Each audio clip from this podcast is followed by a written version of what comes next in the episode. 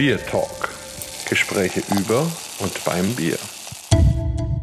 Hallo und herzlich willkommen zu einer neuen Folge unseres Podcasts Bier Talk. Heute haben wir wieder ein Special, diesmal Nummer 20. Und die führen uns ja immer weit um den Globus. Und heute ist es so ein bisschen beides. Einerseits gehen wir nach Südafrika, andererseits gehen wir in den hohen Norden. Auf jeden Fall gehen wir zu Randolph Jorberg. Und das wird auf jeden Fall auch ein spannender Biertalk, wie immer mit mir, dem Markus und dem Holger. Lieber Randolph, erstmal schön, dass du da bist. Toll, dass wir den Kontakt zu dir gefunden haben und heute deine spannende Geschichte hören. Vielleicht stellst du dich unseren Hörern einfach mal kurz selber vor, damit sie sich ein Bild machen können. Ich bin Randolph Jorberg, Digital- und Bierunternehmer gebürtig aus Deutschland, im Ruhrgebiet geboren, an der Ostsee groß geworden und dann über Bochum endlich meine Heimat in Kapstadt gefunden. Dort betreibe ich, so ist der Lockdown erlaubt, das Bierhaus. Das ist ein Biervielfalts-Experience-Bar-Konzept mit 99 verschiedenen Bieren, was ich seit 2013 führen darf.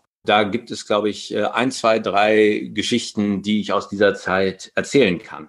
Wenn ich höre 99 verschiedene Biersorten in Kapstadt und würde jetzt hier mit meinem Nachbarn in Franken darüber sprechen, dann würde der sagen, wie 99 verschiedene Biersorten, das ist dann halt Becks und Heineken und Budweiser und sowas. Aber das glaube ich gar nicht. Es gibt ja bestimmt spannende Biere in Südafrika. Wie hat sich denn bei dir entwickelt und was kriege ich denn als Gast bei dir am Hahn? Im Bierhaus gibt es tatsächlich the best of both worlds. Wir haben von Anfang an 99 verschiedene Biere gehabt und haben von Anfang an die Industriebiere wie auch die Craftbiere wie auch importierte Biere aller Art angeboten, weil unser Anspruch ist, sehr inklusiv zu sein, nicht nur Craft Beer und auch nicht nur World Beers anzubieten und wirklich den Gast dort abzuholen, wo er gerade ist, was ihm gerade schmeckt und dann Alternativen und neue Biere anzubieten, ohne aber jetzt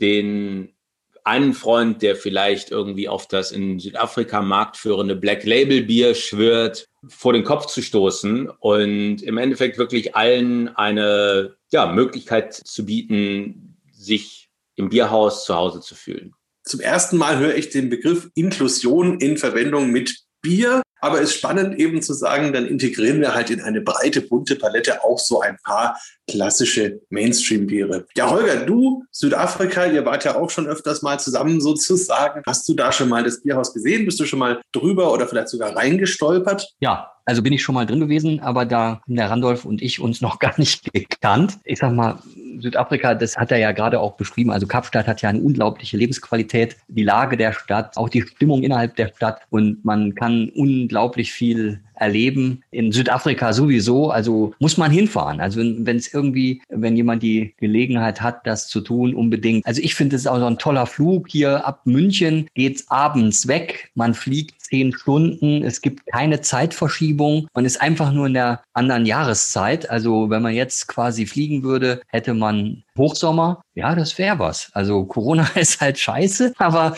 das, das wäre was, ja, das auszuprobieren, was, was die Stadt zu bieten hat. Und, und, und der Randolph hat übrigens auch einen Blog gemacht und hat da verschiedene Reisetipps zum Besten gegeben, was man unbedingt machen muss, wenn man in, in Kapstadt und der Region ist. Und da lohnt sich auch reinzuschauen. Und ich habe die mal durchgelesen alle und das kann ich nur bestätigen. Und dann hat er noch eine Cobra, also das ist so ein ganz tolles Auto mit einem Ford V8 Motor als Replika in Licht lichtblau, glaube ich. Mit gelbem Polster und ab 2021 wird es dann auch gelb umlackiert.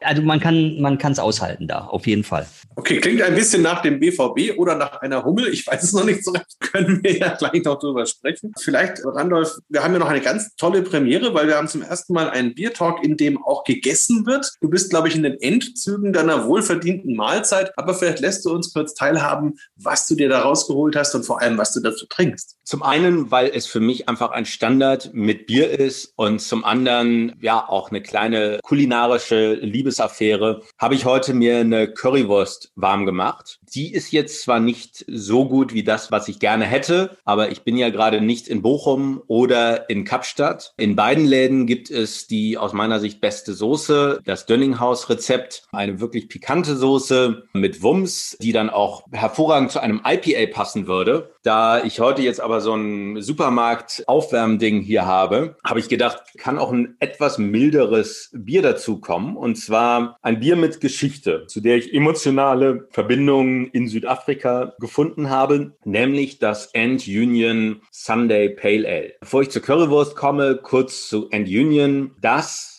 ist eine Marke, die wurde vom absoluten ja, Industriepionier Rui Esteves gegründet in Kapstadt. Er hat damals schon erkannt, dass Kaffee ein großes Ding wird und hat die heute größte Kaffeekette Vida e Café gegründet, schon vor vielen Jahren und damit sozusagen den Markteintritt für Starbucks unmöglich gemacht, weil er schon das, was Starbucks ausmacht, viele, viele Jahre früher angeboten hat. Er war dann auch beim Thema Craft Beer far ahead Head of the Curve und hat wirklich mit in Deutschland in seinem Auftrag und nach seinen Rezepten gebrauten Bieren den Craft Beer Markt absolut vorbereitet und angeführt. Rui macht heute Mandelmilch, okay Jar oder so heißt die Marke und hat da glaube ich auch wieder einen guten Riecher. Ich muss ihm da einfach nur immer seinen einen hohen Respekt zollen und aussprechen, da er doch tatsächlich den Markt in Südafrika vorbereitet hat und für mich auch in seinem Brewpub zwei Blöcke von der Long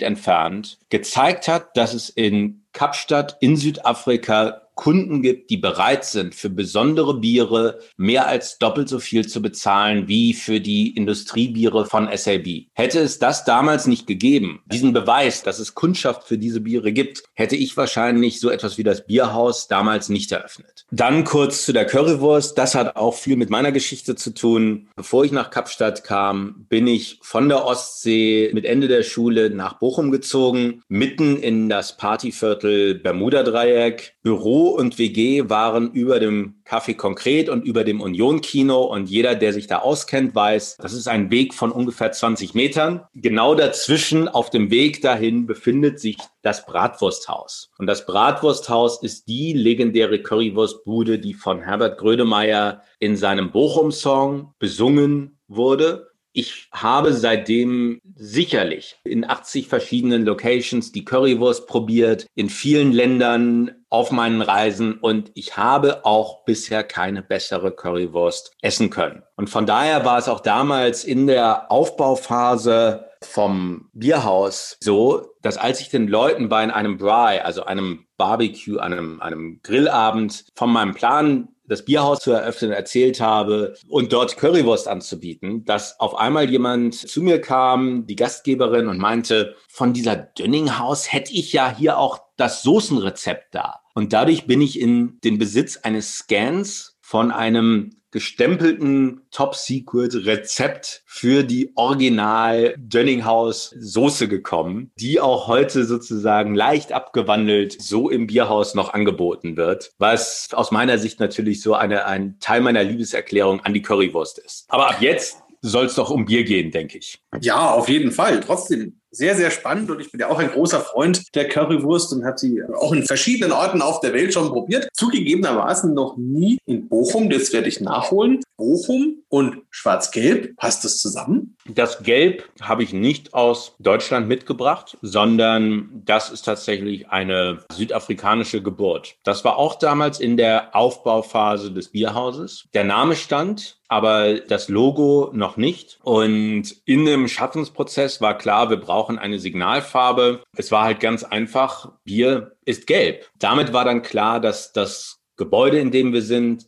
komplett gelb angemalt werden muss. Irgendwann hat es sich dann auch ergeben, dass meine Garderobe immer gelber wurde. Und mein allererster Anzug, den ich mir jemals gekauft habe, wurde auch ein gelber. Seitdem das eigentlich in meiner Garderobe befindet, hat die Farbe komplett überhand genommen. Und ich habe jetzt, glaube ich, seit locker drei Jahren keinen Tag gehabt, wo ich nicht mindestens ein, zwei, drei gelbe Teile trage. Mein Auto ist gelb, mein Wohnhaus ist gelb angemalt worden. Das ist tatsächlich inzwischen zu einem dominierenden Thema meines Lebens geworden. Also das klingt ja nach dem Lieblingsort für Holger. Wie schaut es denn bei dir aus mit einem Bierchen und welche Currywurst wünschst du dir jetzt? Ich kann nur sagen, goldgelb im Glas. Ich weiß gar nicht, haben wir überhaupt schon auf die absolute Weltpremiere im Biertalk hingewiesen? Also ich glaube, wir haben im Biertalk jetzt noch keine Speise mit Bier kombiniert. Da macht der Randolph jetzt den, den Anfang. Ich bin natürlich ein bisschen neidisch, dass ich jetzt keine hier habe, sondern eben nur das Bier. Aber das Bier ist natürlich was ganz Besonderes, was ich hier vor mir habe. Und zwar ist es mein Lieblingshelles. Das ist nämlich ein Hohentanner Tannenhell. Es steht so richtig schön goldgelb im Glas, verbreitet schon so einen frischen, blumigen Duft und hat so eine feine Zitrusnote. Und wenn man jetzt ein Schlückchen trinkt, dann ist es so eine richtig tolle Malzaromatik, wo es so eine milde Hopfung gibt, die wunderbar ausbalanciert ist. Ja, man denkt einfach an eine schöne Blumenwiese und ist so richtig schön in dieser Malzaromatik umarmt. Ja, man könnte jetzt den Eindruck haben, wir haben es irgendwie abgestimmt, damit ich wieder über mein geliebtes Ruhrgebiet sprechen kann. Haben wir aber nicht. Also ich habe das wirklich nicht gewusst. Für mich war der Randolph verortet in Kiel und in Kapstadt und Bochum und dann noch Bermuda-Dreieck und so Bratwursthaus. Das ist was ganz Besonderes. Hat ja auch schon Herbert Grönemeyer in seinem berühmten Currywurst-Song besungen. Glück auf. Prost ja, und Bochum, ich komme aus dir. Na dann, Prost ihr zwei, wunderbar. Hoch die Tannen, kann man dann nur sagen. Ich habe ja auch ein schönes Bierchen, ich schenke es mal ein.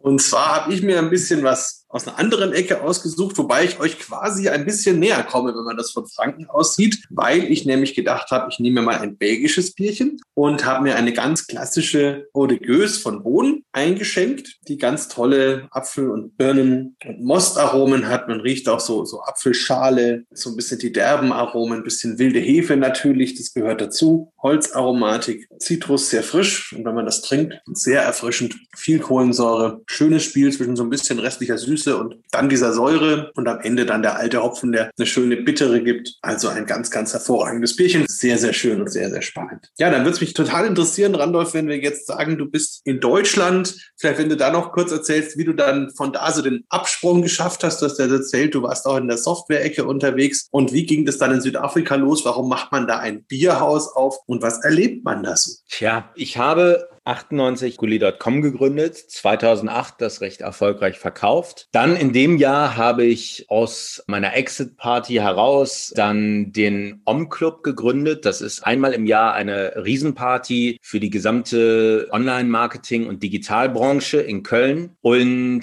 auch den 3G-Store, also ein E-Commerce, wo wir das iPhone ohne Vertrag verkauft haben, was ich beides von 2008 bis 2011 und darüber hinaus betrieben habe, um dann durch den Om-Club festzustellen, dass mir das Thema Menschen betrunken machen doch relativ gut liegt. Und dieser Kindheitstraum oder Jungtraum oder wie auch immer, doch meine eigene Bar zu haben, war immer irgendwie nah am Herzen. Dann 2012 wurde ich Vater in Kapstadt und damit war auch klar, dass ich jetzt Vollzeit in Südafrika leben werde, während ich davor immer so Sommer-Sommer gemacht habe, also immer mit den Jahreszeiten wie eine Schwalbe hin und her geflogen bin, war dann klar, okay, jetzt baue ich vor Ort etwas auf da war es dann ja eben die Beobachtung, dass der Biermarkt sich signifikant verändert, die Bars und Restaurants vor Ort aber nicht damit Schritt hielten. Es gab nämlich in jedem Restaurant nur ein, zwei, drei Biere vom Fass und drei, vier Flaschen und auf der anderen Seite gab es aber immer mehr Auswahl und auch ein gutes Angebot an Importbieren, nur eben nirgendwo unter einem Dach. Ich hatte damals dann in den USA bei Freunden mitbekommen, dass es jetzt eigentlich Mainstream ist, in Bars zu gehen, wo mindestens 40 Biere im Angebot sind. Und dann habe ich halt eben nur eins und eins zusammengezählt und gedacht, da müsste man doch ein Erlebnis drumherum schaffen. Ein Tasting-Erlebnis, ein kuratiertes Biererlebnis, wo eben den nicht so Bierkundigen diese große Bierauswahl schmackhaft gemacht wird. Dazu noch das passende Speisenangebot, also nicht nur Currywurst, sondern auch noch Pairings dazu und ähnliches. Damit stand das Konzept für Bierhaus und ist dann eben auch zusammen mit einem Team, was sich eingefunden hat, umgesetzt worden. Und am International Beer Day, dem 2. August 2013, eröffnet worden. Und man kann wirklich sagen, vom Eröffnungstag an hatten wir Schlangen vor der Tür und es war wirklich, ja, ein Erfolg ab Tag eins und hatte eben die richtige Location direkt auf der Partystraße Long Street. Es hatte eine gute Marke, die die Menschen angezogen hat, die selbsterklärend war. Ich glaube, die häufigste Frage, die wir nur bekamen, war, bietet ihr denn auch etwas für Nicht-Biertrinker an?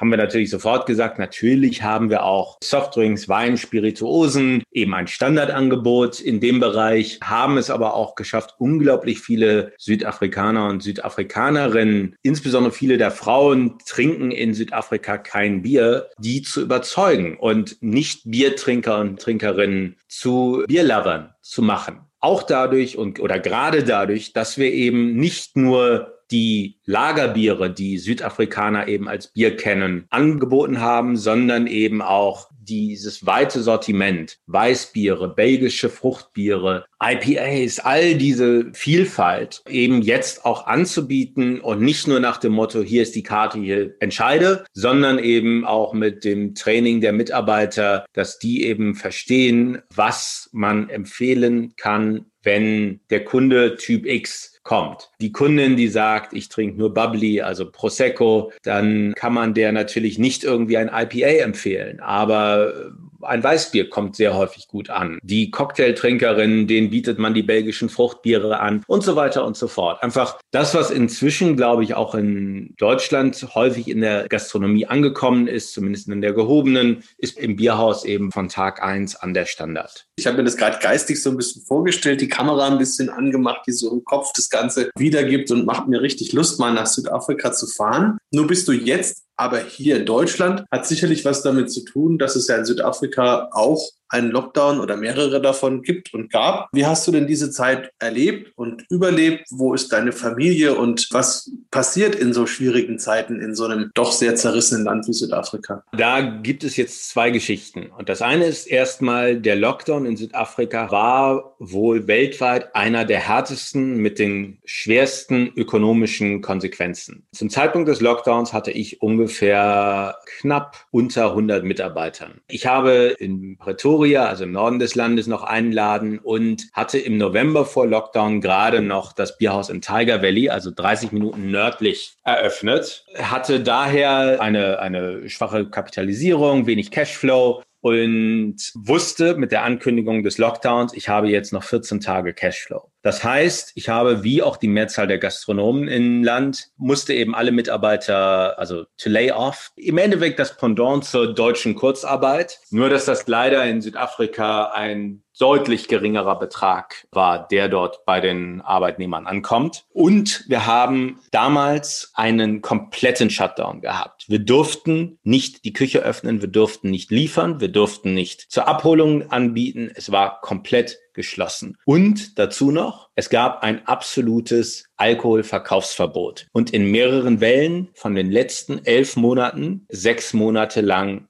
durfte keiner im Land Bier verkaufen. Das ist natürlich für einen Laden wie Bierhaus ein relativ katastrophaler Umstand. Wir sind jetzt seit einer Woche wieder geöffnet, seit genau letztem Freitag und merken aber auch, dass mit fehlenden Touristen und einer unglaublich gestiegenen Arbeitslosigkeit, gesunkenen Nettolöhnen etc. und natürlich auch einer gewissen Angst die Menschen nicht mehr in die Gastronomie gehen. Sie haben sich umgewöhnt und wir blicken auf eine ungewisse Zukunft. Ich gehe davon aus, dass wir den Stammladen halten können. Der Vermieter in Tiger Valley ist unglaublich kooperativ. Bisher aber sich aus diesem Tief zu erholen, das wird schwierig. Und ich bin deswegen auch vor einigen Monaten und auch weil es Winter in Kapstadt wurde und Sommer hier, bin ich rübergekommen mit dem Plan, drei Monate hier zu bleiben. Hab Europa bereist und viele Freunde zum ersten Mal länger wieder gesehen. Hab dann allerdings auch aus reiner Langeweile im Lockdown eine Kampagne begonnen gegen die organisierte Kriminalität in Südafrika. Dazu muss man noch mal kurz ausholen und zwar zur Zeit der Eröffnung. Damals kam sehr schnell, ich glaube am ersten oder zweiten Tag nach der Öffnung, die, man könnte sie Mafia nennen, in den Laden, um doch mitzuteilen, dass man Sicherheitsdienstleistungen anbieten würde und man sich doch gerne mit mir treffen würde. Das ging über mehrere Runden. Da wurde ein wenig Druck aufgebaut. Ich habe damals mir das Angebot von denen angeguckt und einfach nur gesagt, Jungs, ihr wollt Geld dafür, dass ihr wegbleibt, ihr bietet keine Leistung, ich sehe das nicht ganz ein. Ich habe meine eigene Security, also ganz normal sozusagen Türsteher, die draußen sind, die, die im Eingang stehen und dankend abgelehnt, freundlich aber bestimmt. Das eskalierte langsam und dann auf einmal ging es ganz schnell, dass ich an einem Freitagnacht angerufen wurde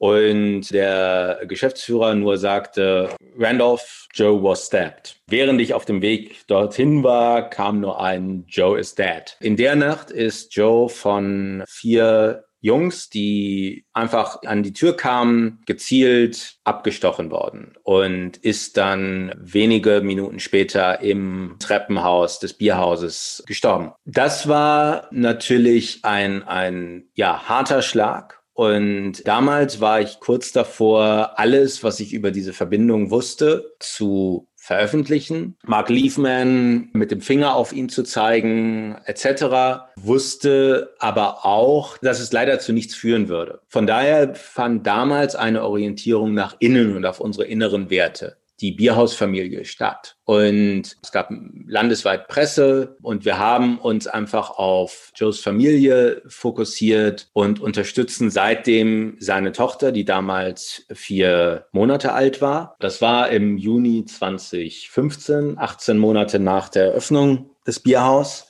Seine Tochter hatte vor wenigen Wochen sechsten Geburtstag. Bei der Geburtstagsparty habe ich mich reingezoomt. Sie ist auf einer sehr guten Schule untergebracht und ja, wir sind im engen Kontakt und ja, ich sehe mich so ein bisschen als einer ihrer Paten in der Zukunft. Und das war erstmal alles, was wir in dieser Sache machen konnten damals. Es gab interne Machtkämpfe in dieser Szene, die ich inzwischen relativ gut kenne. Während des Lockdowns gab es einen Versuch, dieses Schutzgeld Machenschaften aus dem Nightlife, also aus den Bars und Clubs darüber hinaus zu expandieren. Und auf einmal standen die gleichen Jungs, die sozusagen im, im Nachtleben versuchen, das Geld einzusammeln, auch bei einer befreundeten Brauerei und bei einer Kaffeehauskette und einer Daytime-Restaurants standen die auf einmal auch vor der Tür und wollten doch jetzt da anfangen, anfangen, ihr Abo sozusagen, ihre monatlichen Zahlungen einzutreiben. Und da habe ich die Gelegenheit genutzt. Geplant war, dass ich noch vier, fünf Wochen in Europa bleibe. Ich nutze doch diese Zeit und Phase der Sicherheit, wo auch meine Tochter nicht in Gefahr ist, da sie hier in Europa mit mir ist. Ich nutze das doch, um jetzt mal eine Kampagne zu starten und die günstigeren politischen Umstände, einen neuen Präsidenten, der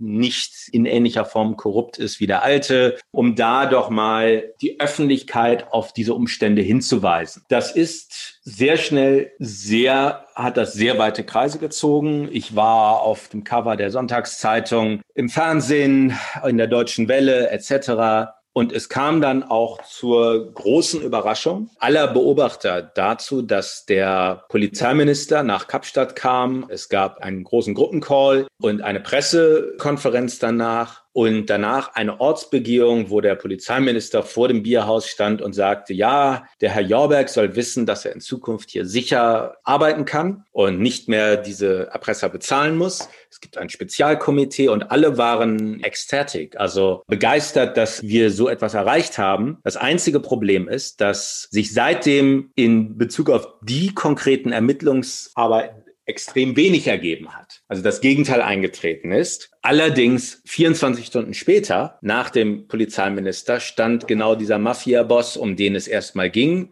vor meinem Bierhaus und traf dort den Redakteur der Deutschen Welle, um ein 10-Sekunden-Interview zu geben und Suppe und Essen an die Bedürftigen auszuteilen was natürlich in Wirklichkeit nur der ausgestreckte Mittelfinger gegen den Polizeipräsidenten und mich war. Noch einen Tag später wurde der ermittelnde Polizeibeamte in diesem ganzen Verfahren vor seiner Haustür erschossen. Seitdem dreht sich sehr, sehr viel in der Öffentlichkeit um diesen gestorbenen Polizeibeamten. Es tut sich sehr viel in Sachen Aufklärung und gesteuert wird das unter anderem durch eine WhatsApp-Gruppe, die ich damals gestartet habe, in der ich Politiker, Medienschaffende, Polizeibeamte und Businessmenschen in einer WhatsApp-Gruppe zusammenbringe. Ich verbringe sehr viel Zeit mit diesem Thema, der Vernetzung der Menschen, Politik zu verstehen und zu lernen. Das ist eine unglaublich spannende Sache, allerdings auch eine gefährliche Sache. Es gab in diesem Kontext im Jahr 2020 und jetzt auch schon in diesem Jahr, ich glaube, so um die zwölf Tote. Und ich habe beschlossen, dass ich nicht zu diesen Kollateralschäden gehören will und dementsprechend bin ich auf absehbare Zeit erstmal in Europa. Das ist ja Wahnsinn. Also das ist ja so eine richtige Mafia-Story. Und ich meine, du hast aber doch ein laufendes Geschäft. Du hast investiert. Du kannst ja nie sicher sein, wenn du wieder zurückkehrst. Und also das ist ja, das ist ja Wahnsinn. Das ist richtig. Aber wie ich schon gesagt habe, ich hatte nie so wenig Geschäft wie jetzt. Also meine Nichtanwesenheit konnte ich mir nie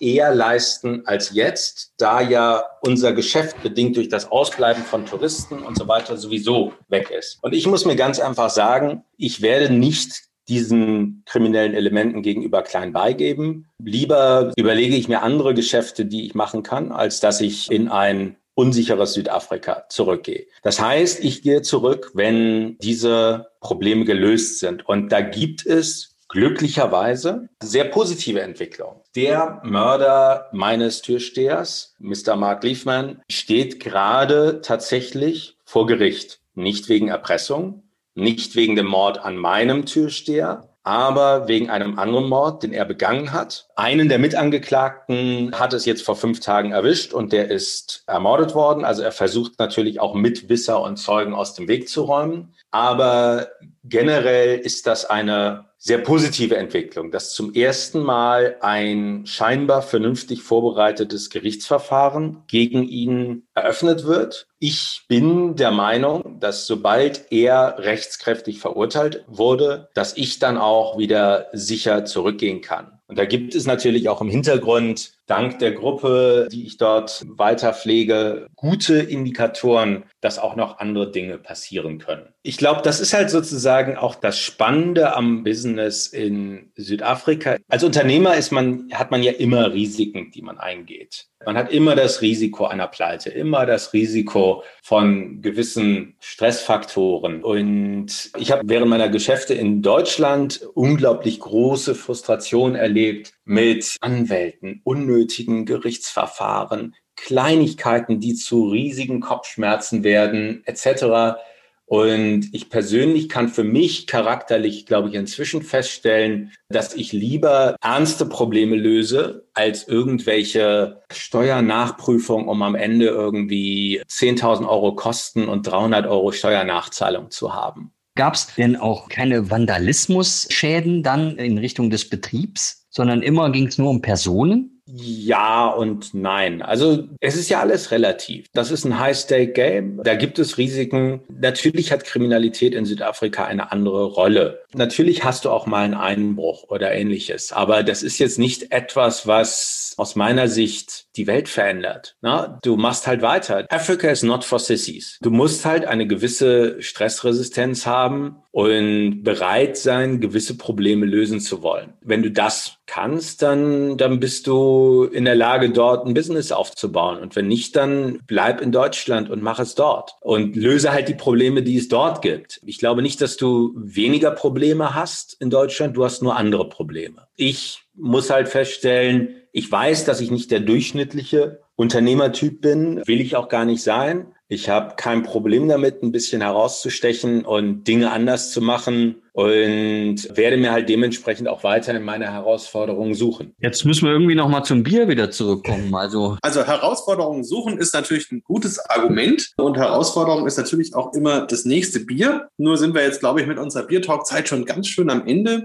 Würde aber vorschlagen, dass wir hoffentlich vielleicht dich dann mal wirklich in Südafrika besuchen, wenn du wieder da sein willst und sein kannst. Und dann trinken wir da mal ein Bierchen gemeinsam und zeichnen einfach unseren nächsten Biertalk auf und erzählen dann von einer Erfolgsgeschichte. Also für heute auf jeden Fall schon mal vielen, vielen Dank. Das war ein ganz spannender Einblick in eine ganz andere Welt und ein toller Einblick, glaube ich, für den Holger wieder mal zurück zur Currywurst.